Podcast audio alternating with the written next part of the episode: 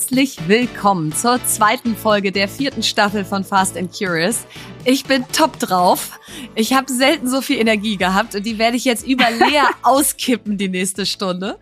Und wir sprechen heute im Catch-up unter anderem über ein sehr wichtiges Date diesen Samstag, Voice Coaching und TikTok. Im Deep Dive geht es um das Thema Business Coaching, was das genau ist und vor allem, was es bewegen und verändern kann. Bei Was habe ich gelernt spricht Lea über eine neue Form des Spendens. Bei Tool der Woche reden wir über unsere jeweiligen Top 3 Tipps für die Plattform LinkedIn. Und das letzte Wort hat heute Lea. Jetzt kommt Werbung. Heute möchten wir euch Tokenize It vorstellen. Und Tokenize It ist eine Plattform für die Beteiligung in Startups, maßgeschneidert für GmbHs und gegründet von Christoph Jentsch, Serial Entrepreneur und Investor. Was ich super finde, weil ich ja absolut daran glaube, dass wir es schaffen müssen, dass mehr Menschen an unternehmerischem Erfolg partizipieren können, also auch Eigentümer werden und nicht nur Konsumenten sind. Und hier geht das digital, schnell und ohne Beurkundungspflicht. Das heißt, es ist kein Notar notwendig und es ist für Kleinanleger, professionelle Kapitalgeber, aber auch die Mitarbeitenden und die Community, die sich so am Startup beteiligen können. Ja, und das ist wirklich großartig, denn da wird ja immer viel drüber diskutiert, wie kann man das einfach und für möglichst viele möglich machen. Durch Tokenized kann man die Unternehmensbeteiligung rechtssicher aufsetzen und verwalten durch ein bereitgestelltes Vertragswerk. Und damit ist eben die Erfolgsbeteiligung am Startup durch wirtschaftliche Gleichstellung mit Gesellschaftern möglich. Und ihr könnt euch jetzt auf dieser Plattform kostenlos anmelden. Unternehmen zahlen erst bei Transaktionen und zu den bisherigen Investoren gehören zum Beispiel der HTGF, der W3 Fund und Seed and Speed. Also schaut vorbei auf www.tokenize.it, www.tokenize.it www.it und vereinbart ein unverbindliches Beratungsgespräch. Werbung Ende. Catch-up. Lea, wir haben ein Date diesen Samstagabend. Ich kann es yes. nicht glauben. Es hat Monate gedauert, aber jetzt habe ich dich rumgekriegt. Und, Man äh, denkt ja, wir verbringen so viel Zeit miteinander, aber wir podcasten eigentlich nur ja. und quatschen nicht. nee, wir quatschen zu wenig und es, ich habe schon so eine Frageliste vorbereitet. Nein, habe ich nicht. Aber, aber ich freue mich, vor allen Dingen, weil wir ja gesagt haben, Open End, richtig? Ja, Open End, also ich bin all in. Ich habe mir extra ja. am Sonntag nichts vorgenommen. Ja, geil. Also, ich habe meine ganze Familie nach Rügen geschickt, damit ich wirklich Open End gehen kann. Und ich schlafe auch jetzt schon vor. Also das heißt, äh, ich auch. Ja, ich habe heute ja, auch schon richtig ja, getankt. halt dich fest. Und äh, der wow. Witz ist natürlich, dass wir uns überhaupt nicht auskennen. Ich hoffe, ihr begegnet Nachtleben. uns nicht in Berlin. genau. Also haltet Samstagabend eure Augen offen. Vielleicht äh, seht ihr uns. Und äh, dann mache ich diese Woche was ganz Spannendes, was ich eigentlich überhaupt nicht nötig habe. Aber ich probiere eine Probestunde Sprechtraining. Bei einer, ist war übrigens ein Witz, dass ich das nicht nötig habe, äh, bei einer ganz tollen Voice Coach aus. Ah, wie toll. Und da warte ich seit Monaten auf einen Termin. Und jetzt ist es soweit und ich bin ganz gespannt, was man da macht und was die noch so aus mir rausholt und ob ich da Tonleitern singe. Dass es nicht mehr so rauchig ist sondern du dann so ganz gestochen scharf und hoch sprechen werdest. Ja, oh Gott. Oh, oh, oh, Piepsig. nee, also ich hoffe, dass ich meine rauchige Stimme behalten darf, aber sie noch gestochen schärfer wird und so. Wow. Also wunder dich nicht, wenn ich dich hier nächste Woche total abhänge. Achso, nee, jetzt das mhm, darf ich ja nicht mhm. sagen, weil es haben tatsächlich ein paar Leute gesagt, ich würde Lea zu sehr dissen. Du würdest mich ja. zu viel dissen. Ey, das Versteh ist so geil. Aber nicht. Ist egal. Also nochmal einmal für alle da wir draußen. Haben, wir haben einfach Spaß im Podcast. Genau, das ist Spaß. mein Humor. Und auch Frauen dürfen das. Wir müssen nicht alle immer total lieb und nett miteinander sein und niedlich und äh, freundlich, sondern wir dürfen auch mal ein paar Pfeile schießen. Ja. Das ist völlig okay. Ja, und es ist okay, wenn ich dann einfach besser spreche als Lea. Das ist okay, weil äh, ich habe da einfach auch in mich investiert dann an der Stelle und so. So, und dann mache ich diesen Donnerstag ein tolles LinkedIn Live mit Tijen über das Thema wie geht eigentlich LinkedIn Und da habe ich gedacht, das hätte ich auch so gern mit dir gemacht. Und deswegen haben wir einfach mal diesen, in dieser Folge bei Tool der Woche LinkedIn reingetan, damit wir beide da auch nochmal drüber sprechen können. Was Yes. mich sehr freut, weil du hast ja doppelt so viel Follower wie ich. Das heißt, du hast da bestimmt auch noch was sehr Wertvolles beizutragen. Kommt nachher alles. Ich halte es jetzt zurück. Genau, und dann noch zwei wichtige Sachen zum Schluss. Also das erste, ich habe schon dein Weihnachtsgeschenk gekauft. Verena, ich deins auch. Was? Ja, Wirklich? krass, ne? Hättest du nicht mit gerechnet. Nee, ja, es liegt hier schon. Ja. Äh, Meins liegt Aber erzähle ich dir gleich schon was vor. Für Echt, ja? darüber. Ich erzähle dir dazu gleich was. Ja. Ey, du wirst dein so Hättest du nie gedacht, ne? Nee. Siehst du, bäm. Nee, hätte ich nie gedacht. Ja, ich dachte, ja. das kaufst du am Beim 23.12. Catching mittags. up. Ich Ja. weiß normalerweise ja, aber deins habe ich schon. Ich bin so stolz auf meins.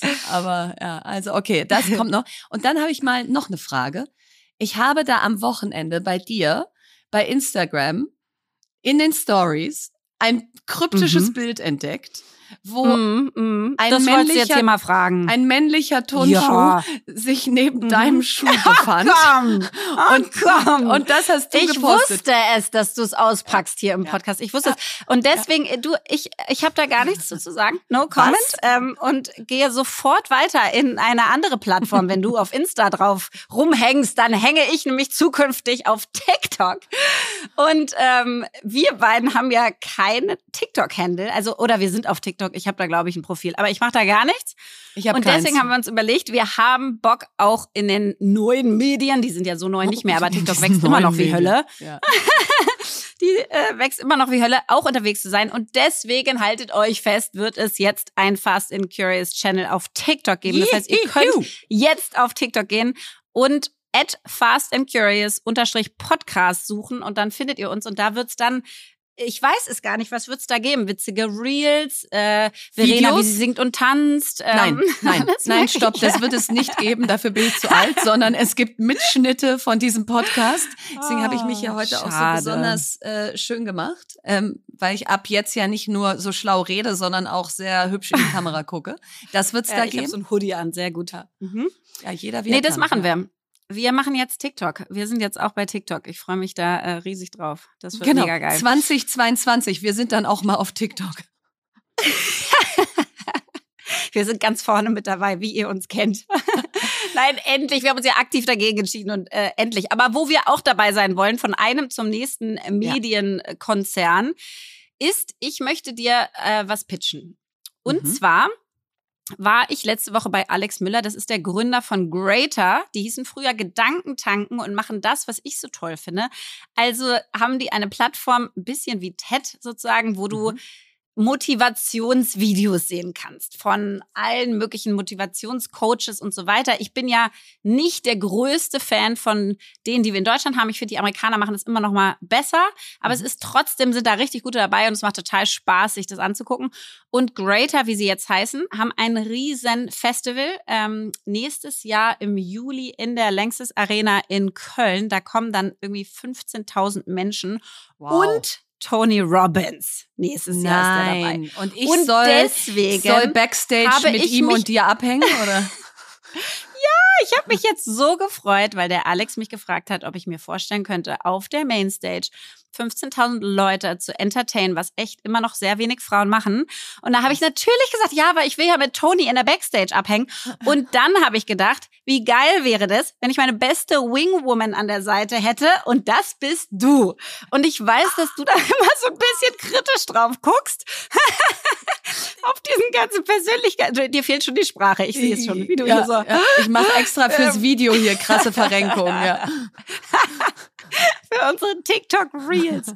So. Äh, oder TikTok Shorts. YouTube Shorts gibt's ja jetzt auch. Also, I don't know. I'm lost auf jeden Fall, Verena. Könntest du dir das vorstellen? Weil dann, dann hau ich den Alex an und sage, ey, wir Also beiden wir beide vor rocken da die Bühne. 15.000 Leuten auf der Bühne. Das wäre doch so Ja, geil. hell yes. Hell yes, ja. Also jetzt das Ding ist, ihr denkt alle, das ist so schön geplant und das Problem Nee. ist aber, dass Verena und ich immer so wenig Zeit haben, dass wir uns das in der Tat hier im Podcast ich muss mir das gleich Sachen. erstmal angucken, zu was ich da jetzt gerade hell yes gesagt habe. Aber allein die Vorstellung, mit dir so ein Beyoncé-like Auftritt dahin zu legen, klaro, Ja. klaro. Ja, Ja. Auch mit den Outfitwechseln und allem, allem, was dazugehört, machen wir da da. Mega geil. Ich bespreche das. Also ich hoffe für euch, dass ich Verena dazu auch noch gezogen bekomme. Wenn nicht, ich bin auf jeden Fall da im Juli nächsten Jahres. Ich glaube 28. 29. Juli ist das. Ähm, und ich finde es so unfassbar exciting. Jetzt wollte ich noch irgendwas sagen. Ach ja, apropos Weihnachtsgeschenk. So, danach ja. können wir auch in den Deep Dive starten. Ähm, ich habe quasi schon unsere letzte Folge geplant. Wir wollen doch unsere letzte Folge in der mhm. Woche irgendwie 22. Dezember rausbringen, ja. ne? Und da füllen wir ja was zusammen aus, was ich mhm. sehr gut kenne und wo mhm. wir alle Leute hier mitnehmen werden und so. Es mhm. wird ganz toll. Und dann bringe und ich trinken dein Glühwein. Weihnachtsgeschenk Und wir trinken Glühwein. Hin. Genau, wir ja. trinken Glühwein. Also wir betrinken uns richtig. Und ich bringe dein Weihnachtsgeschenk mit, weil das nämlich da perfekt passt. Das heißt, du darfst es zwei Tage vorher aufmachen. Und wir können dann damit gemeinsam Spaß haben, wollte ich das nicht so weird. Ich wollte gerade sagen, oh super, oh ein Amorelie Adventskalender und wir können gemeinsam Spaß haben. Ja, toll. Sag mal Philipp Bescheid. Ich weiß, habe ich auch gerade gedacht. Falsch abgebogen. Also es ist kein Amorelie Adventskalender. Ich würde so gern mit dir Spaß haben, Schatz. Das ist was ganz anderes. Aber okay. naja, ich will es jetzt auch nicht spoilern. Also wir nee. lassen es dabei. Wir werden dann gemeinsam Spaß haben in der letzten Folge diesen Jahres. Ich freue mich jetzt schon. Dann bringe ich mein Weihnachtsgeschenk auch mit. Deep Dive. Also auf das heutige Gespräch freue ich mich so sehr. Ähm, wir hatten ja schon mal Melanie Frohwein, eine wundervolle Executive Coach bei uns im Podcast. Und da haben wir mhm. über meine damalige äh, Podcast-Erfahrung, meine Güte, ich bin noch völlig hier woanders von dem Ist noch beim Amorelie meine Burnout-Erfahrung, ein bisschen ja. andere Erfahrung als unsere Podcast-Erfahrung. Ähm, meine Burnout-Erfahrung haben wir damals gesprochen. Und wir haben danach gemerkt, dass das Thema Business Coaching natürlich eins ist, was mich total bewegt und meinen Weg auf jeden Fall völlig verändert hat und bei dir auch schon große mhm. Einflüsse hatte und wir aber hier noch nie richtig besprochen haben. Und deswegen machen wir das heute mit einer wundervollen Business Coach und dazu wollen wir euch einmal wieder zwei Fakten mitgeben. Es ist irre spannend, jetzt gerade auch nach Corona hat der Anteil von Online-Coachings das persönliche Gespräch überholt in der Art und Weise, wie Coachings gegeben werden. Das heißt, jetzt ist mit 45 Prozent das meist praktizierteste Coaching-Format das, was online stattfindet. Und nur noch mit 44 Prozent das persönliche Gespräch. Das war vorher auf jeden Fall anders. Finde ich auch irre spannend. Und kann ich voll mitgehen. Ne? Also ich finde es viel angenehmer, den Bildschirm anzumachen und äh, den oder die Coach zu sehen, als manchmal kommst du dann in irgendeinen so Raum rein und dann fühlst du dich da noch nicht richtig wohl. Oder früher, also ich bin ja schon ein bisschen älter, da, da war es beim Business. Und du verlierst so, auch echt nochmal viel Zeit, ne?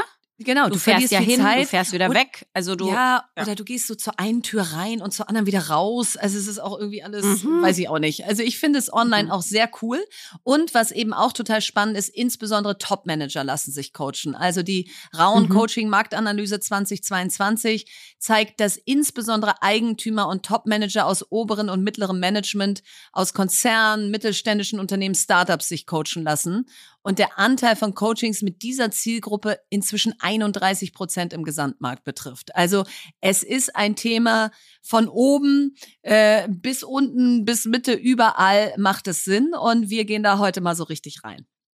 Nora Dahlström ist seit über 20 Jahren Unternehmensberaterin und Coach für Transformationsprozesse. Seit 2020 ist sie außerdem zertifizierte systemische Beraterin und begleitet Menschen und Teams in ihren Entwicklungsprozessen. Nora berät Organisationen wie Bosch oder den BDI in strategischen Fragen und deren Transformation. Und ihre heutige Arbeit fußt auf einem Kommunikationsstudium und einer Karriere im Markenartikelbereich und mehr als 20 Jahren Erfahrung als selbstständige Unternehmensberaterin. In ihrer Freizeit dreht sich alles um ihre Familie, Kunst und Sport. Und Nora ist eine der drei ausgewählten Coaches in unserer Akademie Ten More In. Das heißt, ich habe das Glück, dass ich mit Nora auch so zusammenarbeiten kann. Und jetzt freue ich mich umso mehr, Nora, dass du hier bist. Herzlich willkommen bei Fast and Curious. Bin sehr gespannt. Ich hoffe auf ein kritisches auch, also spannendes Gespräch. Freue ich mich drauf. Das kommt. Und ich starte aber jetzt mal ganz unkritisch rein. Ähm, du hast ja viele Rollen. Du bist Unternehmensberaterin, systemische Beraterin, Executive Coach. Und heute sprechen wir mit dir über deine Rolle als Coach in Unternehmen und über deine Arbeit mit Führungskräften. Was ist für dich das Erfüllende daran, Coach zu sein? Ja, ich denke, das Erfüllende ist, ähm, sind zwei Dinge. Ähm, die Begegnung mit Menschen und die Komplexität, die das ist. Also ich habe es gern knifflig, muss ich zugeben. Also mhm. ähm, ja, es ist herausfordernd und gleichzeitig so menschlich. Das heißt, dieses in Resonanz gehen mit einem anderen Menschen und dabei natürlich auch immer sich selbst verhandeln. Ich meine, machen wir uns nichts vor. Ein Coach wird jemand, der auch ein Suchender ist, ja, auch ein Suchender nach sich selbst. Und insofern, äh, das ist das, was mich ähm, sehr, sehr äh, fördert und fordert und deswegen macht es mir Spaß. Ich habe mir so vorgestellt, du hast ja so viele verschiedene Termine, sage ich mal, Coachings. Wie startest du in das allererste Gespräch mit einer Person? Also googelst du die vorher und weißt schon ganz viel über die oder machst du das bewusst gar nicht, um diesen ersten echten Eindruck wirken zu lassen? Also wie ist es, wenn du das erste Mal vor jemandem sitzt? Hm. Also äh, Frage Google oder Google ich nicht, äh, mal ja, mal nein, da gibt es kein Gesetz. Es macht eigentlich keinen Unterschied, ob ich es tue. Insofern mhm. wäre die Antwort mhm. eher, ich tue es nicht. Mhm. Und die erste Begegnung ist entweder on oder offline. Heutzutage ist es eher offline sogar, dass man sich das erste Mal kennenlernt. Und ich bin ähm, in meiner Haltung äh, bin ich auf äh, hinter der Frage her, äh, passen wir zueinander? Also kann ich dem mhm. Coachee geben, was er braucht, aber auch ähm, ist es für mich angenehm? Also gibt es bei mir Widerstände. So. Ah ja, genau. Das ist nämlich genau auch Teil meiner Frage aus. Du sitzt ja manchmal wahrscheinlich auch jemandem gegenüber, wo du denkst, also erstens kann ich nicht helfen und zweitens will ich vielleicht auch nicht helfen, weil wir menschlich nicht zusammenpassen. Ja, äh, das ist aber dann weniger, das will ich nicht, sondern wenn mhm. ich nicht, äh, was heißt, wenn ich Widerstände habe, äh, dann kann ich ihm nicht gut helfen, ihm oder ihr, mhm. weil ich dann äh, Gefahr laufe, die ganze Zeit eher meine Widerstände zu coachen, als äh, mich auf die Persönlichkeit des Coaches einzulassen. Also insofern ist es schon, bin ich schon sehr äh, äh, also das, äh, das Ergebnis zählt und das ist nun mal der Auftrag, ist ja die Entwicklung des Coaches und nicht meine Entwicklung. Dennoch, und das ist ein sehr systemischer Gedanke, nicht der Beobachter beobachtet die Welt und das bin ich. Also um ein gutes Gegenüber zu sein, muss ich sozusagen, soweit es geht, affektfrei sein, sonst bin ich mhm. blind und, und, und reduziert. Und mhm. insofern kann ich nur ein guter Coach oder auch, das gilt auch für Unternehmensberatungen, äh, sein, wenn ich den Kunden und den Auftrag äh, ganz nach vorne stelle und mir selbst kritisch gegenüberstehe, äh, bin ich äh, unter diesen Umständen, also ich mit Welt, ich mit meinem Coachie, ich mit, der, mit dem Auftrag, bin ich dazu in der Lage. Mhm. Und dann hast du quasi eine Person kennengelernt und hast dich entschieden, okay, das passt und die andere Person hoffentlich auch. Und jetzt, wenn man diesen Prozess mal weitergeht, was sind denn so ich weiß, es geht von bis, aber was sind so die klassischsten Anliegen, mit denen deine KundInnen auf dich zukommen? Also sie kommen immer mit einem Leid. Also sie kommen immer mhm. mit einem Leidensdruck. Und ehrlich gesagt, der ist auch etwas, den ich ähm, sehr genau beobachte bei der Auftragserteilung, beziehungsweise sage mhm. ich ja oder nicht, denn ich bin ja auch eine ehrgeizige Persönlichkeit. Ich will ja einen Erfolg produzieren. Mhm. Und ich will nicht sagen, dass der Mensch nur lernt, wenn er Scheiße frisst. Aber sage ich mal, ein Leidensdruck ist ein Motiv. Ja, und das ist in der mhm. heutigen Zeit, du musst dir vorstellen, unter den Geschäftsmodellen, dem Druck der Aufmerksamkeits, äh, äh, oder den knappen Ressourcen an Aufmerksamkeit, also ein, ein, ein Executive, der sich für ein Coaching entscheidet, der muss ganz schön Druck haben, damit er das tut. Weil sonst wird priorisiert er das Thema nicht. Sonst nimmst du dir die Zeit nicht. So mhm. ist es. Und ich brauche mhm. Zeit. Also ein Coachie, wer das jetzt auch immer hört und sich denkt, oh, hm, überlege ich mir auch mal. Ich kann euch nur sagen, das ist nicht, äh, das ist nicht Pipifax. Das braucht Zeit, das braucht Aufmerksamkeit und das, das braucht die Bereitschaft, sich zu bewegen. Und zumeist tut man das nur, wenn irgendwo richtig äh, die Scheiße dampft. So. Total, weil das ist ja auch der erste Also Entschuldigung, Schritt dass ich das so sage, aber. das ist so, ja. ja ist du so. brauchst diesen Antrieb, sonst kommst du nicht in Bewegung. Das ist so. Wenn es genau. alles gut läuft, warum solltest du dich verändern? Genau, du brauchst die Selbsterkenntnis aus, ich komme alleine nicht weiter, weil wenn nur andere gesagt haben, such dir doch mal einen Coach und das ist bei dir selber aber noch nicht so richtig eingesickert, dann wird's ja auch eh nix. Also deswegen, das kann ich, glaube ich, gut nachvollziehen. Und vielleicht mal angeschlossen, auch da wissend, dass es nicht den einen typischen Weg gibt. Wie sieht denn so ein typischer Coaching-Prozess aus? Hat der eine mhm. Durchschnittsdauer? Trifft man sich wöchentlich? Ist es individuell? Wie lang ist so eine Session? Also, dass man sich das einfach mal besser vorstellen kann. Mhm. Ja, also angenommen, wie gesagt, da hat jemand so ein Problem und äh, das ist so groß, dass er merkt, äh, ich komme damit nicht alleine klar und sich mit mir bei mir meldet und wir merken, wir passen zueinander und wir haben äh, Lust miteinander zu arbeiten. Dann gibt es noch einen sozusagen bei mir, ein, ich glaube, eine Besonderheit. Äh, da mhm. gibt es sozusagen so eine Art harte Tür, denn ich erwarte, und das musst du am Ende als Coachie bezahlen, dass der Coachie mit mir eine sorgfältige sogenannte Anamnese macht. Das heißt, ich coach nicht einfach los, sondern wir kosten ja Geld und Zeit, sondern ich sage, lass uns genau, und da habe ich einen bestimmten Anamneseprozess, den nenne ich Selbstklärung, indem ich mit verschiedenen und, äh, Methoden mit dem Klienten zusammen rausfinde, wo liegt denn eigentlich, wo drückt äh, der Schuh? Also mhm. A, was äußert sich da? Äh, und B, was hat das mit dir zu tun? Und dann gibt es sozusagen wie so eine Leadership-Landkarte, äh, wo sozusagen Baustellen, Entwicklungspotenziale positiv gesagt, Probleme negativ gesagt, wo hat der seine Arbeitsbaustellen? Äh, und wenn es ein Gründerteam ist oder ein Vorstandsteam oder was weiß ich, ein Aufsichtsrat, oder ein äh, Board oder was, mhm. dann gucke ich mir alle an, eins, alle Einzelplayer, jeden einzeln und dann gibt es noch eine Teamzusammenkunft, äh, wo alle sich gegenseitig erzählen, wo ihre Potenziale und Baustellen sind. Dann gucken wir, gibt es da Gemeinsamkeiten, kann man Lerngruppen gründen. Äh, und äh, daraufhin dann priorisieren wir die Themen, fangen immer bei Leading Myself an, weil ehrlich gesagt, da ist am meisten zu holen und äh, gehen dann äh, bauen auf Basis dieses dieser Anamnese dieser Selbstklärung, selbst gleich entweder Individuum und oder das Team als selbst, ja, mhm. als sozialer Körper in Interaktion bauen dann äh, ne, einen richtigen Fahrplan auf. Also wir haben mhm. sozusagen versachlicht, was ist das Thema, was lohnt sich, was ist auch am schnellsten, weil es gibt ja auch so Dominoeffekte. Also wo fange ich mhm. an, ja? Und ich fange eben gerne da beim Ursprung an, weil dann brauchen die mich danach gar nicht mehr. Also mhm. das ist auch ein Effizienzthema. So, und das muss man bei mir wollen, weil das kostet Geld. Und da gibt's immer mal so ein Uff, so nach dem Motto, du kannst nicht einfach loslegen. Und da sag ich, mhm. nein. Und jetzt wollten wir ja auch ein bisschen, du hast ja auch gefragt, lass mal auch kritisch äh, diskutieren. Ja. Wir haben ja den Prozess auch in unsere Tenmoin Akademie aufgenommen. Das heißt, wir haben auch Persönlichkeitstests und so weiter, die man am Anfang macht, Egogramm, Antreiber, Glaubenssätze und so weiter. Und was ganz oft kommt bei vielen, die ins Coaching starten, ist so ein bisschen eine Überraschung ähm, puh, das geht aber ins Eingemachte. Das wird ja privat. Ähm, mhm. Ist das nicht schon fast Therapie? Darf ich in diesen Bereich überhaupt reingehen? Hat das noch was mit meinem beruflichen Kontext zu tun? Ähm, also, wie, wie erklärst du denn so diesen Übergang zwischen beruflichem Coaching und dann der Angst, die bei vielen wahrscheinlich da ist, dass es zu sehr ins Therapeutische geht? Mhm.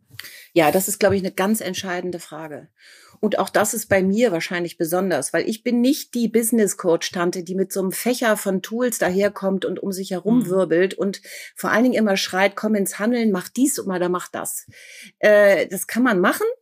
Ich arbeite so nicht, weil ich der Meinung bin, dass das äh, der Komplexität der Thematik nicht gerecht wird. Hm. Ich hole mal ein bisschen aus, damit es klar wird. Das ist ja hier auch ein Business-Podcast. Also was ist denn mhm. eigentlich Coaching im Vergleich zu Therapie? Was ist der Unterschied? Mhm. Der Unterschied ist der Kontext. Ja, also man könnte fast sagen, ich mache Therapie im beruflichen Kontext. Sprich, du als mein Klient oder ihr als mein als Team, als meine Klienten seid Menschen, Persönlichkeiten und die bringt ihr mit immer. Die kleben an dir wie also kriegst du nicht weg, ja? Und dann mhm. habt ihr diese Persönlichkeit in eine Rolle eingebracht. So, mhm. das sind also zwei zwei Herausforderungen, Persönlichkeit, Rolle und dann nochmal wirtschaftliche Lage, Geschäftsmodell, Strategie, ähm, wie gesagt, äh, äh, was ist das gerade für ein Markt, äh, was ist das gerade für eine Lage. Also das ist sozusagen so die, äh, äh so der Kontext von Coaching. Mhm. Aber wir verhandeln die Persönlichkeit, weil die Persönlichkeit ist die, die äh, sozusagen äh, äh, die entscheidet, wohin sie ihre Aufmerksamkeit richtet, was sie dort sieht oder eben nicht mhm. sieht, Strichwort blinder Fleck, was sie für Unterschiede macht. Wir sagen ja, Leben ist das Erleben von Unterschieden. Das heißt, das sind die Entscheidungen, die die Persönlichkeit in der Rolle, in dem Markt in der Strategie so macht. Das heißt, mhm, das ist der macht, mhm. Ausgangspunkt. Und dann bin ich tatsächlich natürlich schnell mh, hm, in, in diesem sogenannten und sehr angstbesetzten, verständlicherweise angstbesetzten therapeutischen Kontext. Und das ist erklärungsbedürftig. Mhm. Und ähm, ich erkläre das so, ähm, dass ich einfach aus nach 22 Jahren aus Erfahrung. Ich meine, ich weiß gar nicht, wie viele Geschäftsmodelle. Ja, ich habe buchstäblich vom Zoo bis zum äh, äh, bis zum Politiker habe ich Ähnlichkeiten. Hühnerstall, sind, ja. ja, Hühnerstall, genau. Äh, Versicherung, Mathematik, ich habe wirklich alles schon äh, als, als, als Geschäftsmodell vor der Flinte gehabt, ja. Und dennoch ist immer der Mensch das, wo ich Bewegung reinbekomme. Der, der, der Mensch macht den Unterschied. Und ich erkläre es so. Erstens, der Mensch macht den Unterschied. Und zweitens, dieser Mensch, diese Persönlichkeit ist, und das ist für mich ein Fakt, die entscheidenden Prägungen kommen aus der Kindheit. Prägung gleich Münze, wirklich so drin. Mhm. Und mhm. eine, es braucht heute selbstreflektierte Persönlichkeiten, um den Druck auszuhalten, um die Komplexität zu bewältigen, äh, äh, um die Geschwindigkeit hinzukriegen, um kreativ trotzdem zu bleiben, obwohl man so viel Angst hat, etc. pp. Mhm. Und die mhm. Persönlichkeit ist der Mensch und die Prägung des Menschen kommt nun mal oder auch und zwar entscheidend aus kindlichen Konzepten. Mhm. mhm. Und die kindlichen Konzepte gehen so. Wer bin ich? Was habe ich ein Bild von mir selbst? Mache ich mir, bis ich ungefähr sechs bin. Zweitens, ich mache mir ein Bild von der Welt. Und drittens, ich mache mir ein Konzept, ich in der Welt. Wie geht das am besten? Und zwar so, weil kindlich, dass meine Eltern mich lieb haben und toll finden und mich auch nicht rausschmeißen. Und wenn man das mal so grob vereinfacht, dann ist äh, die Frage einer Führer, Führungspersönlichkeit in seiner Rolle die Frage, erste Frage, was war denn das für ein Bild von mir selbst? Was hatte ich denn für eine Vorstellung von Welt? Ich sage jetzt mal mhm. böse oder lieb. Mhm. Und ich gut genug oder nicht gut genug? Und was war denn mein Konzept, um meinetwegen das nicht gut genug, gut genügende, nicht ausreichend gute Kind in einer bösen Welt trotzdem durchkommen zu lassen? Also ich mache jetzt mal das dramatische mhm. Konzept. Mhm. Und das ja, äußert sich heute im, im Handeln. Das mhm. äußert sich immer noch im Handeln. Total. Total. Ja. Und äh, ich meine, während du redest, denke ich gerade an mich als Kind. Äh, wenn, immer wenn es ein Problem gab, habe ich den Raum verlassen. Als ich das erste Mal in einem Team im Unternehmen saß und es ein Problem gab, wollte ich am liebsten wegrennen. Ja, nach dem Motto, könnt ihr ja klären und sagt mir Bescheid, wenn es geklärt ist, komme ich wieder. Das ist mir zu viel äh, Konflikt hier gerade. Also deswegen mhm. schließt sich für mich die Frage an, wenn ich dir zuhöre. Du hast gerade gesagt, wir verhandeln Persönlichkeit. Und jetzt wäre meine Hypothese, und das wäre interessant von dir zu hören, ob es stimmt, je früher im Leben du dich auf diesen Weg der Selbstreflexion begibst, desto leichter ist es, deine Persönlichkeit noch zu verhandeln, weil je länger du so bist und geprägt bist und dann immer noch tiefer da reingemünzt deine Verhaltensweisen hast, desto schwerer wird es. Deswegen mal die Frage, siehst du Altersunterschiede im Erfolg nach dem Motto, wenn ich jüngere Führungskräfte coache, dann ist da noch mehr Flexibilität und siehst du Unterschied in den Geschlechtern? Das würde mich auch interessieren. Mhm. Erste Frage, Unterschiede im Alter. Ich würde aus dem Bauch raus sagen, nein. Mhm. Ähm, letztlich ist äh, die Not macht beweglich. Das heißt, unabhängig vom Alter, also es gibt wirklich Menschen, die in einem hohen Alter in eine unglaublich herausfordernde Situation kommen und deswegen bereit und in der Lage sind, einfach weil sie es müssen, sich zu bewegen und andersherum. Also insofern das Alter würde ich jetzt mal nicht äh, eins und eins ist zwei sagen. Das ist ja schon mal gut. Also jeder, der gerade zuhört, kann noch loslegen, mhm. egal wie alt. Ja. ja. Das ist wirklich eine Entscheidung. Will ich? Bin ich neugierig genug auf das, auf das Selbst? Ja. Äh, Habe ich Lust, mich zu hinterfragen? Ja. Kann ich, das ist beim Alter natürlich ein Thema. Wenn dann eine Veränderung kommt, kommt oft ein großes Bedauern. Der Satz lautet immer, boah, hätte ich das vorher gewusst. Ja, klar. Mhm. Also, das ist schon manchmal sehr berührend Und das habe ich auch übrigens selber erlebt. Ich meine, ich bin 56. Äh, meine großen äh, äh, Selbstbild und, und psychologischen Erkenntnisse sind ja, also die ganz großen wahrscheinlich 10, 15 Jahre alt, nicht, nicht älter. Und das habe ich auch gedacht nach dem Motto, boah, boah, hätte mir das die eine oder andere richtige Monsterschleife, hätte ich mir echt mhm. sparen können. Mhm. So, dennoch, never too late. Ja? Ich kenne eine 95-Jährige, die noch sich coachen lässt. Mhm. Das ist wirklich krass. Lea und ich sitzen auch mit 80 auf der Parkbank und lassen uns noch coachen, ne Lea? Auf jeden Fall. Ich bin dann halt schon 88, aber egal. Ja, okay, sorry, ich wollte hier egal. unterbrechen. Wurscht. Du hörst dann schon schlecht. also, Verena, Hä? letzte Woche. Was? Genau. Was?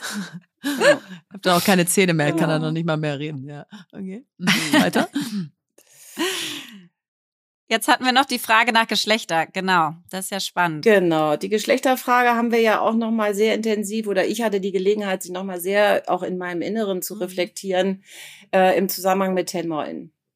Da sind wir ja der Sache auch noch mal so auf den Grund gegangen und haben mhm. dann äh, oder ich habe dadurch äh, unheimlich viel mit Frauen zu tun gehabt und das auch ganz bewusst in dem Kontext Männlein, Weiblein beziehungsweise mhm äh, äh, gibt es überhaupt einen Unterschied? Und ansonsten in meiner Realität, auch gerade als Beraterin und Coach, habe ich wirklich 50-50. Ich habe äh, beides und finde beides wunderbar äh, äh, zu bearbeiten. Ähm, tja, nein, ich würde sagen, die Unterschiede sind in den Motiven, also in dem, wie, wie, wie, was ist das Bild von mir selbst und der Welt und das Konzept? Sind mhm. Männer und Frauen doch hier und da unterschiedlich. Und gleichzeitig merke ich in mir, sind sie es auch wieder nicht, weil letztlich sind es mhm. Kinder, sind differenzieren auch noch gar nicht so in, ja, also ich fange an zu schwimmen und zu stottern. Insofern ist wahrscheinlich die beste und kürzeste Antwort, äh, nein, kann ich so nicht scherenschnittig beantworten. Mhm. Was ich aber beantworten kann, ist, dass die Konzepte dann, also im Coaching rauszukommen, schon sehr unterschiedlich sind. Also wie hört eine Frau zu? Wie geht sie in Resonanz mit sich selbst? Stichwort Mitgefühl, ähm, Stichwort Empathie, äh, Differenzierung im, im Ausdrücken von Gefühlen. Da tun sich, glaube ich, nein, das glaube ich nicht, das weiß ich. Da tun sich Frauen leichter. In der Umsetzung fällt mir gerade auf, sind Männer auch dann unheimlich konsequent. Also wenn sie es kapiert haben, mhm. äh, und dann sind, können die das auch unheimlich durchziehen, einfach mhm. so. Dann wird der Hebel umgelegt. Ja, da kann mhm. auch, das ist schon interessant. Mhm. Und Frau, so also Frauen sind so ein bisschen feinstofflicher an der einen Seite. Das ist nicht bewertend mhm. gemeint. Das ist, es ist schon anders und beides. Vorsichtiger dann. Mhm. Erstmal testen, gucken, ob es funktioniert, nochmal resonieren, gucken. Ja, vielleicht. Mhm. Aber ich finde ja. nochmal, und das ist mir auch wirklich ein Anliegen, diese Unterschiede zwischen Mann und Frau sind groß, ja. Und dennoch sind sie, äh, sind sie, und dennoch sind sie alle Menschen. Und die, das Grundkonzept des Menschen, ja, ich will geliebt werden, ich will anerkannt werden, ich will meine Bedingungen kennen, ich muss mich durch die Welt bewegen und wie mache ich das? Und ich bin ein soziales Wesen. Die hm. sind alle gleich.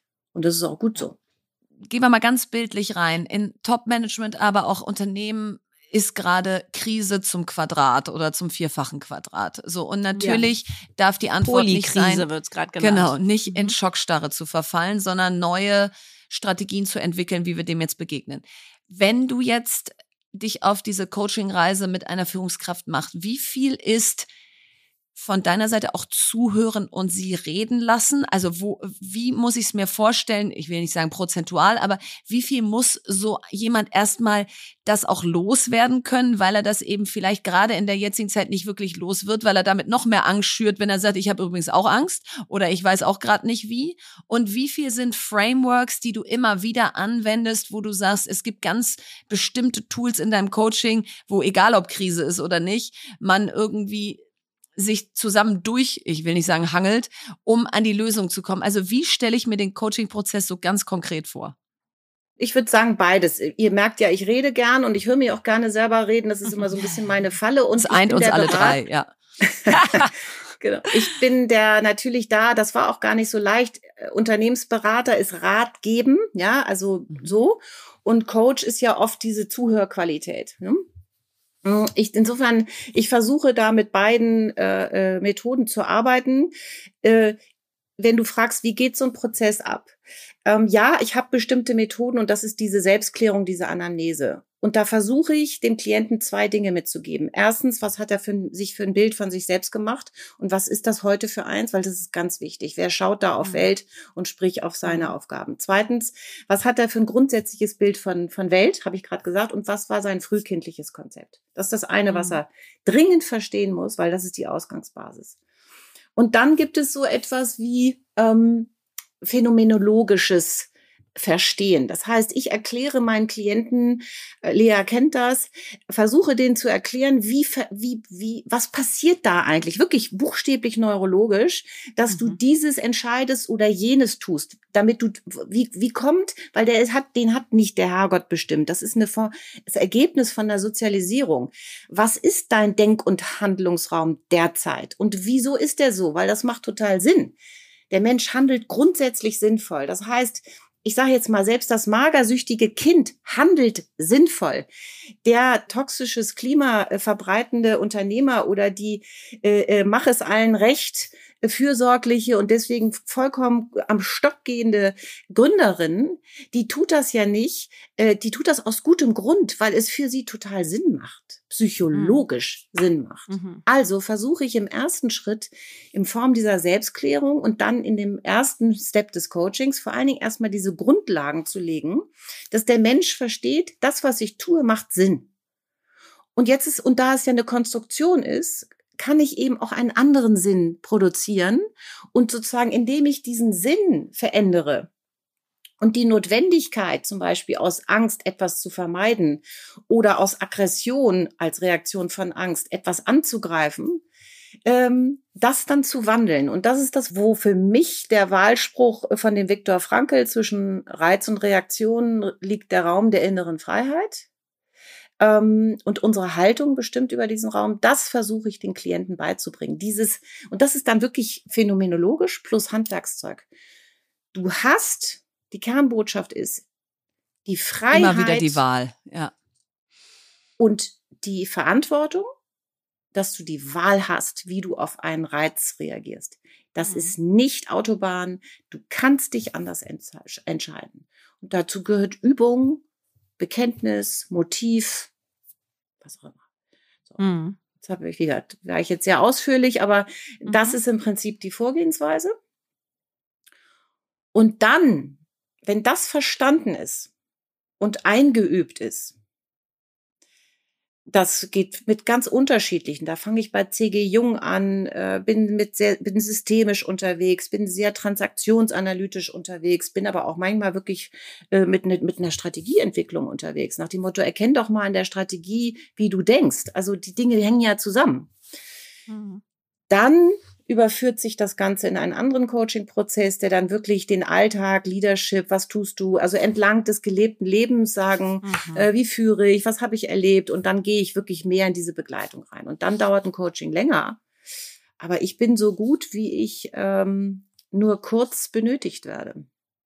Mhm. Und ja? apropos kurz benötigt, also Wann ist für dich denn ein Coaching-Prozess vorbei und was siehst du bei deinen äh, Klienten? Was hat sich dann für die verändert? Ja. Das, also der Coaching-Prozess ist vorbei und das ist immer so herrlich und das liebe ich so. Wenn wir merken, dass wir in unseren Regelrücksprachen oder in unserem Coaching anfangen, uns einfach wahnsinnig nett zu unterhalten. Ja? Dann ist der Coaching-Prozess vorbei. Und das wird dann immer. Das ist aber nett, dass Sie wieder da sind. Ja, das ich letzte Woche so noch erzählen wollte. Anekdotisch. Genau. äh, und gleichzeitig mir der äh, Coachie oder die, Co äh, die Coachie mir selbst erklärt. Ich muss es ihr gar nicht. Die erklärt mir immer, was sie erlebt hat und was das Phänomen ist und wie sie sich dann selbst und so weiter. Also die fangen dann an, sich selbst die Dinge zu erklären. Und das lasse ich dann natürlich, genieße ich ja auch. Das ist ja sozusagen meine mhm. Bezahlung äh, zusätzlich. Das genieße ich dann, aber irgendwann müssen wir dann lachen. Und das Zweite ist, ähm, was erleben die Coaches? Und das ist mir ganz wichtig. Das ist meine persönliche Mission. Sie sind viel weniger, sie, sie erleben Entlastung. Es geht ihnen einfach besser. Ihnen und ihrer Umwelt geht es besser. Nicht äh, optimal und so. Der Rest, ja, die Geschäfte laufen besser, alles läuft besser. Das ist aber der Dominoeffekt. Entscheidend mhm. ist die Entlastung. Ja. ja. Und das ist einfach äh, in der heutigen Zeit, glaube ich, auch die absolute Aufgabe von uns, die wir mhm. Verantwortung mhm. tragen. Ja. Mhm. Und deswegen denke ich auch so äh, an meine Business Coaching genau diese Erkenntnis dann zurück. Du kommst mit einem großen Problem. In meinem Fall war das, darf ich das Startup, was ich gegründet habe, verlassen, ohne ja alle im Stich zu lassen. Also geht das überhaupt? Darf man als Gründerin gehen? Und am Ende des Weges, und den haben wir dann genannt, okay, wir wollen zusammen gut gehen, definieren und umsetzen. Und als ich dann gut gegangen bin, und das Coaching beendet war, weil es gab kein großes Problem mehr, sondern wir hatten sozusagen die Ziellinie in dem, in, in, mit der Herausforderung überquert. Das, das ist schon ein sehr geiles Gefühl, weil du einfach denkst, boah, war das ein Riesending in deinem Kopf? Wie bist du da immer mhm. von allen Seiten wieder drumherum getänzelt und dann ist es irgendwie weg, ja? Also wie viel Headspace mhm. dir das auch plötzlich gibt. Und deswegen teile ich total, was du sagst Coaching ist dann besonders gut, wenn es ein großes Problem oder ein Leid oder so gibt, weil jetzt gerade in mich gegangen ist es so, es gibt immer Roadblocker und kleine Themen, aber es gibt nichts, wo ich so sage, dafür wäre ich jetzt gerade bereit, viel Zeit zu allokieren, damit das weg ist aus meinem Kopf. Und ich glaube, das ist eine gute Selbstübung, die man machen kann, wenn man uns hier heute zuhört. Und das ist auch ein Unterschied, glaube ich, Verena, zwischen dir und mir, ne? Ja. weil ich sozusagen, ja. ich habe quasi so ähm, an dem Honigtopf geschleckt und gemerkt, wie gut der schmeckt, ja. der, der Honig. Und ich habe irgendwie so eine starke Erleichterung äh, gemerkt in meinem Leben. Absolut in allen Bereichen meines Lebens. Ich habe mein Leben einmal auf den Kopf gestellt äh, durch das Coaching. Mhm. Ähm, mit Melanie, die du ja in der Akademie auch kennengelernt hast, dass es bei mir so ist, dass ich immer wieder noch so auf der Suche bin und immer mehr merke, wie mich das Fortkommen erleichtert und wie es immer noch dazu führt, dass ich mehr verstehe und mehr mich auseinandersetzen kann, mir selber mehr auf die Schliche komme und so. Also total. ich bin da noch total im Prozess und das würde mich total interessieren, Nora, wie du das wahrnimmst. Ich glaube, es gibt Menschen wie Verena, die haben ein akutes Thema und die lösen das und dann sind die auch wieder sozusagen auch damit erstmal durch. Und dann gibt es Menschen, wo ich dich auch zu zähle, die die einfach weitergehen und weiter suchen und so ein bisschen da mehr reingehen wollen. Und jetzt meine Frage ist, lässt du dich denn eigentlich noch coachen? Ähm, machst du noch weiterhin Ausbildung, Weiterbildung, Fortbildung oder würdest du sagen, du bist fertig? Rhetorische das, Frage. ich, Nur, ich bin fertig. Ich bin so, so toll, wie ich bin. Unterkomplex. Ich bin so cool, Wahnsinn. Ja, also wie gesagt, ne, also die Antwort ist natürlich äh, äh, ja, ich bilde mich fort und das ist das größte Glück. Ja. Ähm, das ist wirklich das größte Glück. Ich selber habe das äh, viele, viele Jahrzehnte an diesem äh, Glück äh, das zu wenig gehabt. Also ich habe da wirklich auch Nachholbedarf, weil ich einfach äh, mehr so ein Handler und Macher war. Das bin ich zwar heute auch, aber eben weniger so dieses reinholen, bevor ich gebe. Also nicht immer so auf, also so ein bisschen mhm. auch so im Sinne, dass der Haushalt stimmt. Ne? Mhm. Und äh, lasse ich mich selber coachen. Ich habe eine Supervisorin, äh, das müsste ich mehr machen, das merke ich. Ähm, weil da muss ich ein bisschen selber äh, für mich selber ähm, besser sorgen. Mhm. Ähm, und, ähm, und gleichzeitig habe ich ja vorhin schon gesagt, sind die Coaching-Sessions für mich und diese Begegnungen sind natürlich für mich selber auch immer wieder, also Learning on the Job. Ne? Also ich äh, ja. forsche viel, äh, einfach, ich habe immer, war immer schon ein großer Autodidakt und habe äh, schon in der Unternehmensberatung, ja, können Sie auch Organisationsentwicklung, weiß ich noch genau. Ich nenne jetzt nicht Ross und Reiter. Und ich dann so bin halt der Typ, der dann sagt, äh, mir nach, wer keine Memme ist, ja. So, und dann sitze ich später im ICE und sage, hm, wie geht das denn? So, ja, das ist, das bin ich. Ja, das hat mhm. mich immer mhm. ausgemacht. So, und dann bimse ich mir das rein, äh, so im Sinne Rocket Science ist es nicht. Und ich will das jetzt nicht verharmlosen, aber ähm, äh, vieles, äh, keine Ahnung, Tra Umgang mit Trauma. Ich, ich begegne immer wieder Themen, wo ich sage, Moment mal, halt. Ja, da muss ich mal gucken, was sagen eigentlich die anderen dazu. Mhm. Mir ist ein äh, Thema äh, äh nochmal wichtig, weil vorhin die Frage war, wie, was braucht es eigentlich, damit Coaching Sinn macht? Ähm, äh, ich habe gesagt, es braucht Not und es braucht Auftrag und es braucht eine Situation, die mich diese Ressourcen so allokieren lassen, dass ich das sozusagen und meine Mannschaft sozusagen, mhm. dass ich mir und den anderen das zumute. Mir ist ein Thema noch wichtig. Ihr habt ja, äh, äh, weiß ich nicht, ob ihr das in der Vorstellung auch gesagt habt. Ich bin ja viel auch jetzt in der Startup-Szene unterwegs, Stichwort Druck und Entlastung. Mhm. Aber in dieser Startup-Szene ist ja auch das ganze Venture Capital und überhaupt Kapitalthema unterwegs. Und das ist mir ein. Anliegen. Ich habe ja gerade im Sommer äh, so eine Due Diligence entwickelt für Persönlichkeiten.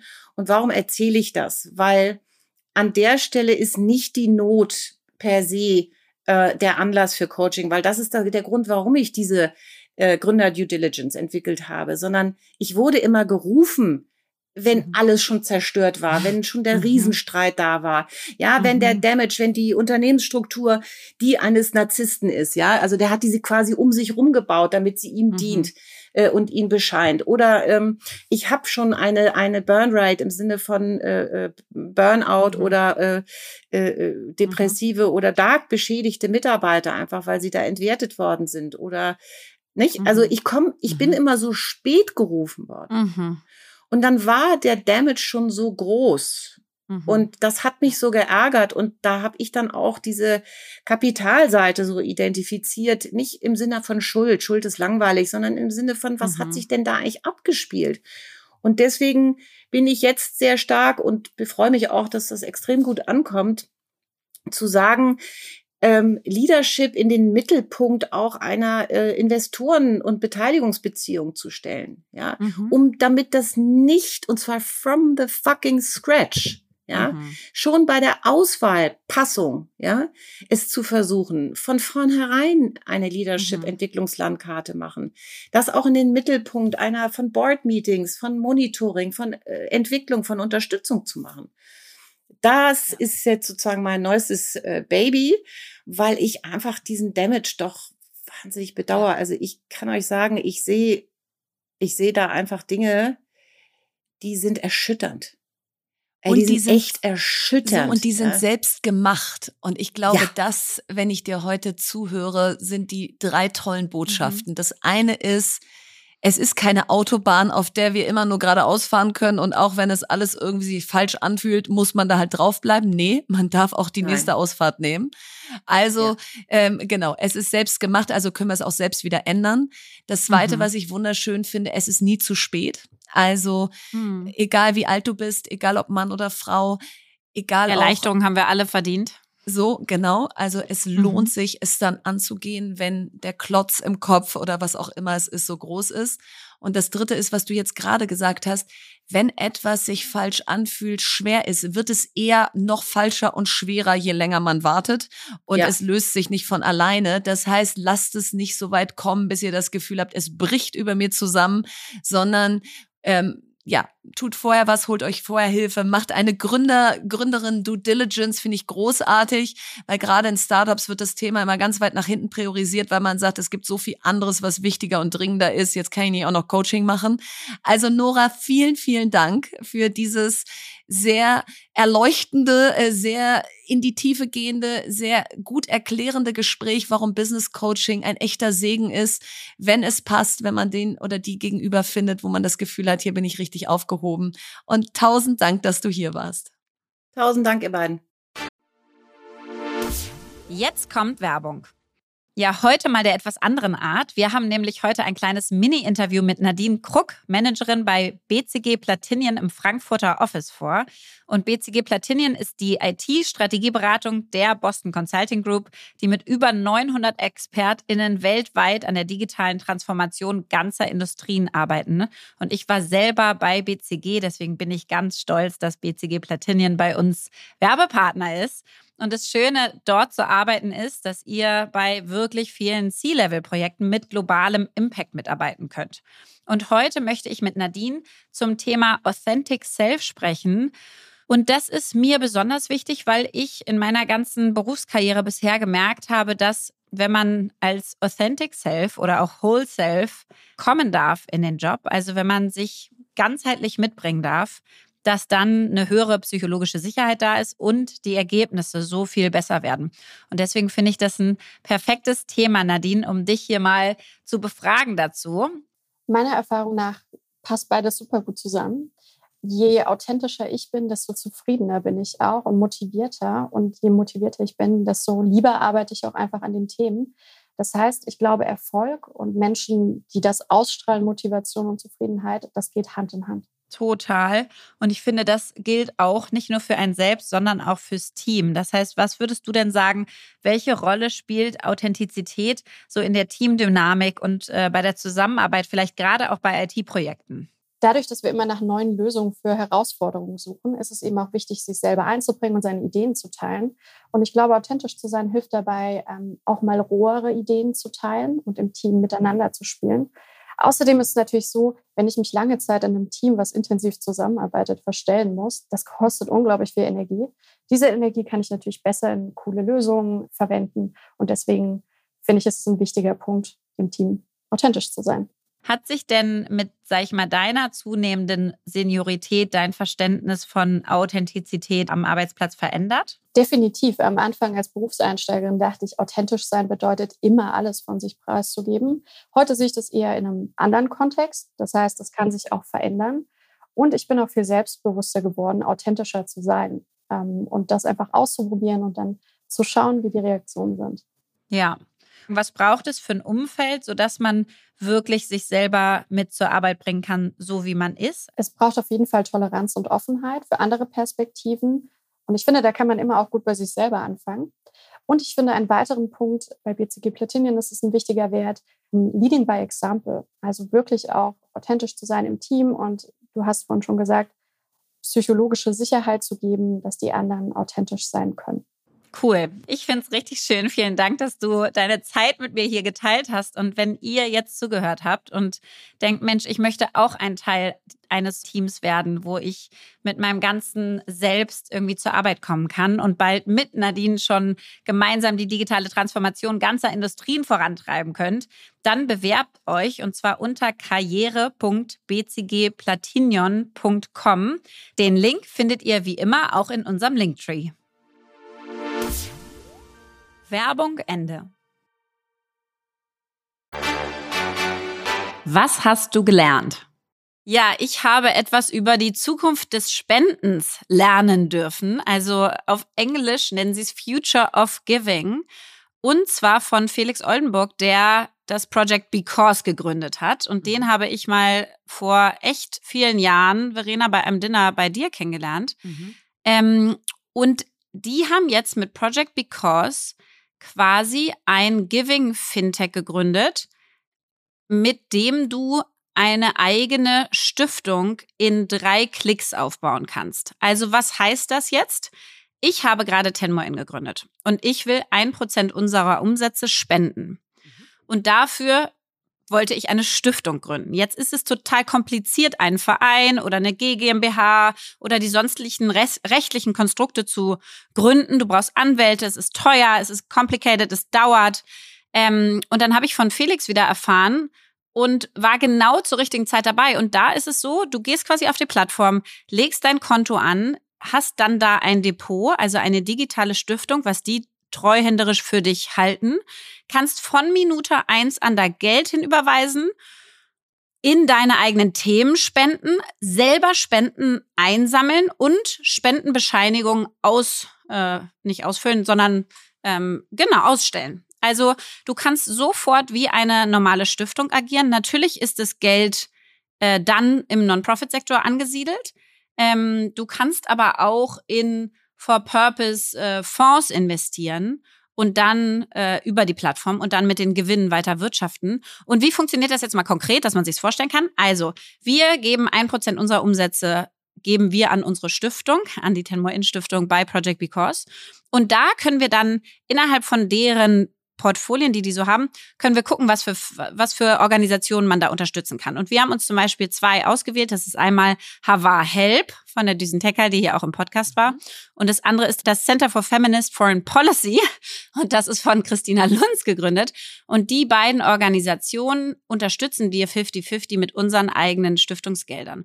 Und das Verrückte ist, dass nicht nur wir jetzt in unsere Stiftung einzahlen, sondern wenn du sagen würdest, Mensch, ich mhm. möchte Lea und Ten More In mit ihren Vorhaben unterstützen, kannst auch du Geld überweisen in unsere Stiftung, was wir derzeit einfach weiter überweisen, 50-50 an diese beiden Organisationen und bekommst sofort eine Spendenquittung. Und das ist echt revolutionär, ja. weil heutzutage keiner mehr Stiftungen gründet. Nee, und also, es und, ist auch, und es so sinnvoll ist. So ist es. Jetzt stell dir vor, es ist Weihnachtszeit und man geht in sich und sagt, ich äh, brenne für Tierschutz oder Menschenrechte oder was auch immer es ist. Mhm. Ich eröffne mein Depot. Ich sage meiner mhm. Familie und meinen Freunden, das sind die fünf Organisationen, die ich ausgewählt habe. In die fließt das Geld. Und wenn genau. ihr mir zu Weihnachten Spenden schenkt, dann werden die mhm. ein Fünftel in diese Organisation verteilt. Ist das einfach ja. viel geiler, als auf so einer Weihnachtskarte irgendwie, ja. hier sind fünf Organisationen Organisation, da würde ich mich freuen, wenn ihr dahin stiftet. Die, die das gefragt hat, kriegt nie mit, ob es passiert ist. Ähm, die, die anderen denken, naja, merkt sie eh nicht, kann ich eh lassen. Und äh, es emotionalisiert auch diesen Prozess viel mehr. Also ich lieb's. Und äh, zukünftig, also jetzt ist es ja noch in der Beta-Phase, das heißt, wenn ihr Lust habt, euch das äh, anzugucken, dann macht das unbedingt. Ihr könnt dabei start.because und zwar B und dann gleich C ohne das E, also B-C-A-U-S-E, because.com slash hallo, könnt ihr eine Einladung anfragen und euer eigenes Spendendepot aufmachen und eure eigene digitale Stiftung. Innerhalb von wirklich, also ich habe ja. das ein paar Klicks gemacht und eine Stunde später hatte ich mein, mein Depot. Ja, also die es geht reagieren so auch super schnell. Ja. Super fix. Und dann siehst du das alles. Es macht so einen Spaß. Also du siehst, wer wo investiert hat. Du kannst diesen Link dann später teilen. Jetzt sind die in der Beta-Phase, jetzt kann man es öffentlich noch nicht sehen. Aber zukünftig ja. kann ich öffentlich euch zeigen, was wir mit unserer Stiftung machen. Das heißt, du hast auch diese krasse Transparenz sofort.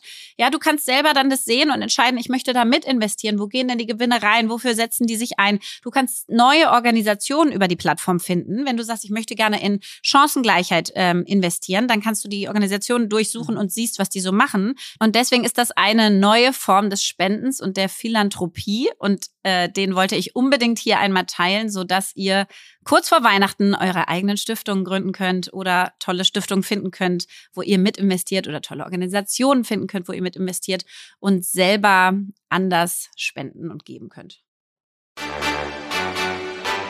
Tool der Woche. Ja, wie cool, das erste Mal Tool der Woche. Ich liebe diese Kategorie jetzt schon, weil man ja immer so denkt, na ja, über LinkedIn haben wir doch schon viel erzählt, aber nee, haben wir wahrscheinlich gar nicht so unbedingt, ja? Man nee, gar nicht. Gar nee, nicht. manchmal hat man vielleicht so seine fünf Tipps für LinkedIn da schon gepostet, das ist aber auch schon wieder drei Jahre her oder so. Und mhm. deswegen können wir natürlich jetzt hier nicht in kürzester Zeit alle Tipps und Tricks für LinkedIn teilen, aber wir können ja mal jede bei uns so reingehen in drei Sachen, mhm. die zum Teil vielleicht für manche von euch No-Brainer sind, aber vielleicht auch Aha-Effekte haben. Also ich, ich fange mal an. Erstens das Bild, also es muss erstmal ein Bild geben. Und wenn ihr einen Link teilt und das Vorschaubild des Links kommt, dann guckt auch, dass da ein Foto dabei ist. Manchmal ist dann da einfach nur so eine kleine Textbox dieses Links, sieht auch blöd aus. Also es muss mhm. ein Bild geben und das Bild muss zum Text passen. Und da kann man sich ruhig ein bisschen Mühe geben, ja? Also da nicht einfach das erstbeste Bild nehmen, was ihr gerade noch habt oder eins, was ihr schon zehnmal benutzt habt, sondern immer wieder nachdenken, welches Bild emotionalisiert und passt zum Text. Dann Zweiter Tipp, der Zeitpunkt, wann ihr postet, ist wichtig. Also aus meiner und unserer Erfahrung, Lea, ist es morgens irgendwann zwischen 7.55 Uhr und 8.10 Uhr. Was da jetzt genau die Minute ist, keine Ahnung. Aber der Zeitraum ist ideal, um besonders viel Reichweite auf den Post zu kriegen. Da springt der Algorithmus irgendwie anders an als um 9.23 Uhr. Und das haben wir wirklich auch schon AB getestet, Lea und ich. Also wir haben schon mit ja. Posts mit einem sehr ähnlichen Inhalt, eine von uns um acht und eine von uns um neun gepostet und um acht äh, war die Reichweite viel höher. Also das heißt, die Postingzeit ist relevant und trotzdem rate ich dazu, wenn am Donnerstag um 14 Uhr irgendwas Spannendes passiert, dann raus damit, ja, und nicht denken, okay, das muss ich jetzt aber Freitag um 8 erst machen. Also es lebt auch davon, dass es so ein bisschen echt ist, ja, und man das Gefühl hat, das hat sie jetzt gerade bewegt. So, und das dritte, und das ist, glaube ich, ein Aha-Effekt, teilt wenn ihr begeistert von Posts von anderen seid, nicht deren Posts. Also könnt ihr natürlich machen, aber das wird der Algorithmus kaum aufgreifen. Das heißt, wenn Lea was super Spannendes postet mhm. und ich mhm. teile ihren Post, kriege ich mhm. kaum Reichweite. Schreibe ich einen originär neuen und sag, guckt euch mal an, was Lea drüben gepostet hat. Das ist super mhm. spannend und versehe das mit einem eigenen Bild und ein bisschen eigenem Text, geht das Ding total ab. Also die Teilen-Funktion könnte im Prinzip ignorieren und durchkreuzen, die bringt nichts. Ja, und ähm, vielleicht noch mal einmal zurück Marsch Marsch zum Anfang, weil mich ganz viele fragen, ja, wie kriegt man einen Follower bei LinkedIn und so weiter und so fort. Das ist kein Selbstzweck. Das heißt, das erste Wichtige ist einfach für euch zu überlegen, dieser Dreiklang, was könnt ihr, was für einen Charakter habt ihr und das dann durchzuziehen. Das heißt, ja. was sind eure Themen, mit denen ihr auf dieser Plattform unterwegs sein wollt? Mhm. Und dafür einzustehen und diese zu posten. Und ich zum Beispiel lasse mich auch nicht Sklavin dieser Plattform machen. Das heißt, mich überholen gerade Menschen vielleicht, weiß ich noch nicht. Ich werde die 200.000 knacken dieses Jahr. Also folgt mir mal, wenn ihr es noch nicht tut. Ich bin jetzt bei 197.000 oder so, aber ich habe die letzten Wochen und Monate nicht gepostet, weil ich einfach mich nicht so gefühlt habe. Und deswegen ist es so, ja, ich habe da auch meine Ziele und ich möchte natürlich mit den Themen raus. Sonst würden wir die Themen nicht machen, wenn sie uns nicht begeistern würden aber es ist kein Selbstzweck. Deswegen lasst euch da bloß nicht einreden, um Gottes Willen, danach seid ihr tot, denn ihr müsst jede Woche zwei, dreimal. Es ist besser, jede Woche zwei, dreimal zu posten. Es ist besser, jeden Tag zu posten. Aber es muss vor allen Dingen zu euch passen. Und ihr müsst es irgendwie durchhalten können und ihr müsst die Themen besetzen, die ihr toll findet. Und dann werden euch wegen der Themen Leute folgen und nicht, weil ihr euch da vorgenommen habt, ganz großartig zu wachsen. Also das ist das Erste. Dann ist, glaube ich, die Frage, wie posten, ja, wie ist der Text? Und da muss man einfach sagen, und das äh, bewerte ich auch ein bisschen, emotionale Taglines funktionieren. Teilweise sind sie halt dann zu krass, ja.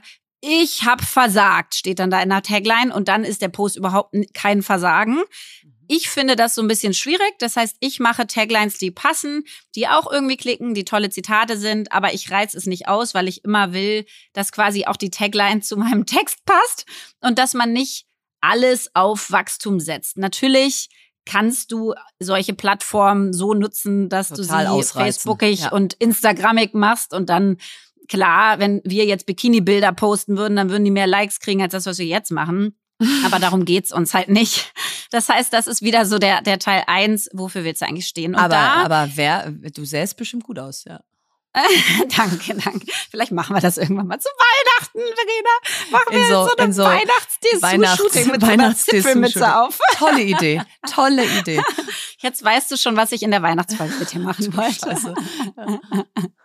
Nein, aber dazu vielleicht, ich finde schon dieses Fakten reinbringen, äh, äh, den Text fett machen, also ihn so machen, dass er auch Lust macht, ihn zu lesen, ist wichtig und ein mhm. Call to Action. Was willst du eigentlich, was die Leute tun damit, dir zu überlegen?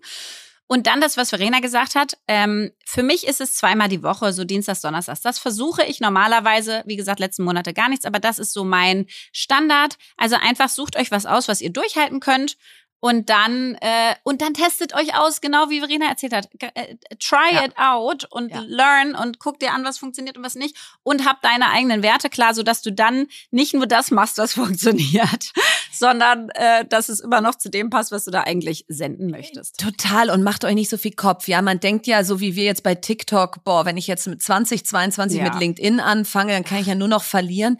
Scheiß drauf. Es ist nur eine soziale Media Plattform. Da kann man einfach mal einen Post raushauen und ob der dann gleich great ja. ist oder nicht, egal. Also man muss es auch nicht zu hoch aufhängen. Ja. Ja.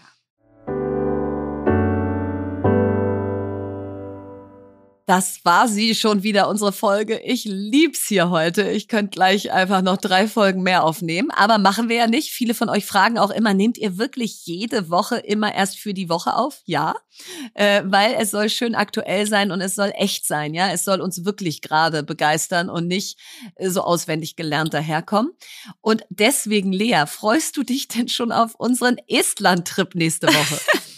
Ja, ich habe dich ja eben gefragt, sag mal, ist das schon nächste Woche? Das ist nächste das Woche. Ich bin da noch gar nicht, aber wie cool. Mittwochmorgen 7.40 Uhr oder irgendwie sowas wow. sitzen wir im Flieger. Und Dass wir äh, das wirklich machen, ist verrückt. Es ist verrückt und ich habe die beste Nachricht für dich. Ich habe gestern Okay. Abend mal gegoogelt. Der Weihnachtsmarkt macht doch schon am 22.11. auf. Nein. Wir kommen am 23.11. Nein, und der soll so, oh, das freut mich gerade Ja, richtig doll. ja. Der soll so schön sein. Die, der soll Dann so trinken schön wir also unseren ersten Glühwein des Jahres auf dem Weihnachtsmarkt in Estland. Das ist ja so Yay. unfassbar Und die toll. Times, die Times hat ihn, das habe ich gestern Abend dann auch gesehen, ihn zum besten Weihnachtsmarkt Europas gekürt. Also ich drehe durch. Ja, noch sechsmal schlafen. live dabei. Und ich, ich freue mich so sehr. Und jetzt hast du das letzte Wort. Andre Agassi. Ein großartiger Coach kann dich an einen Ort bringen, an dem du ihn oder sie nicht mehr brauchst.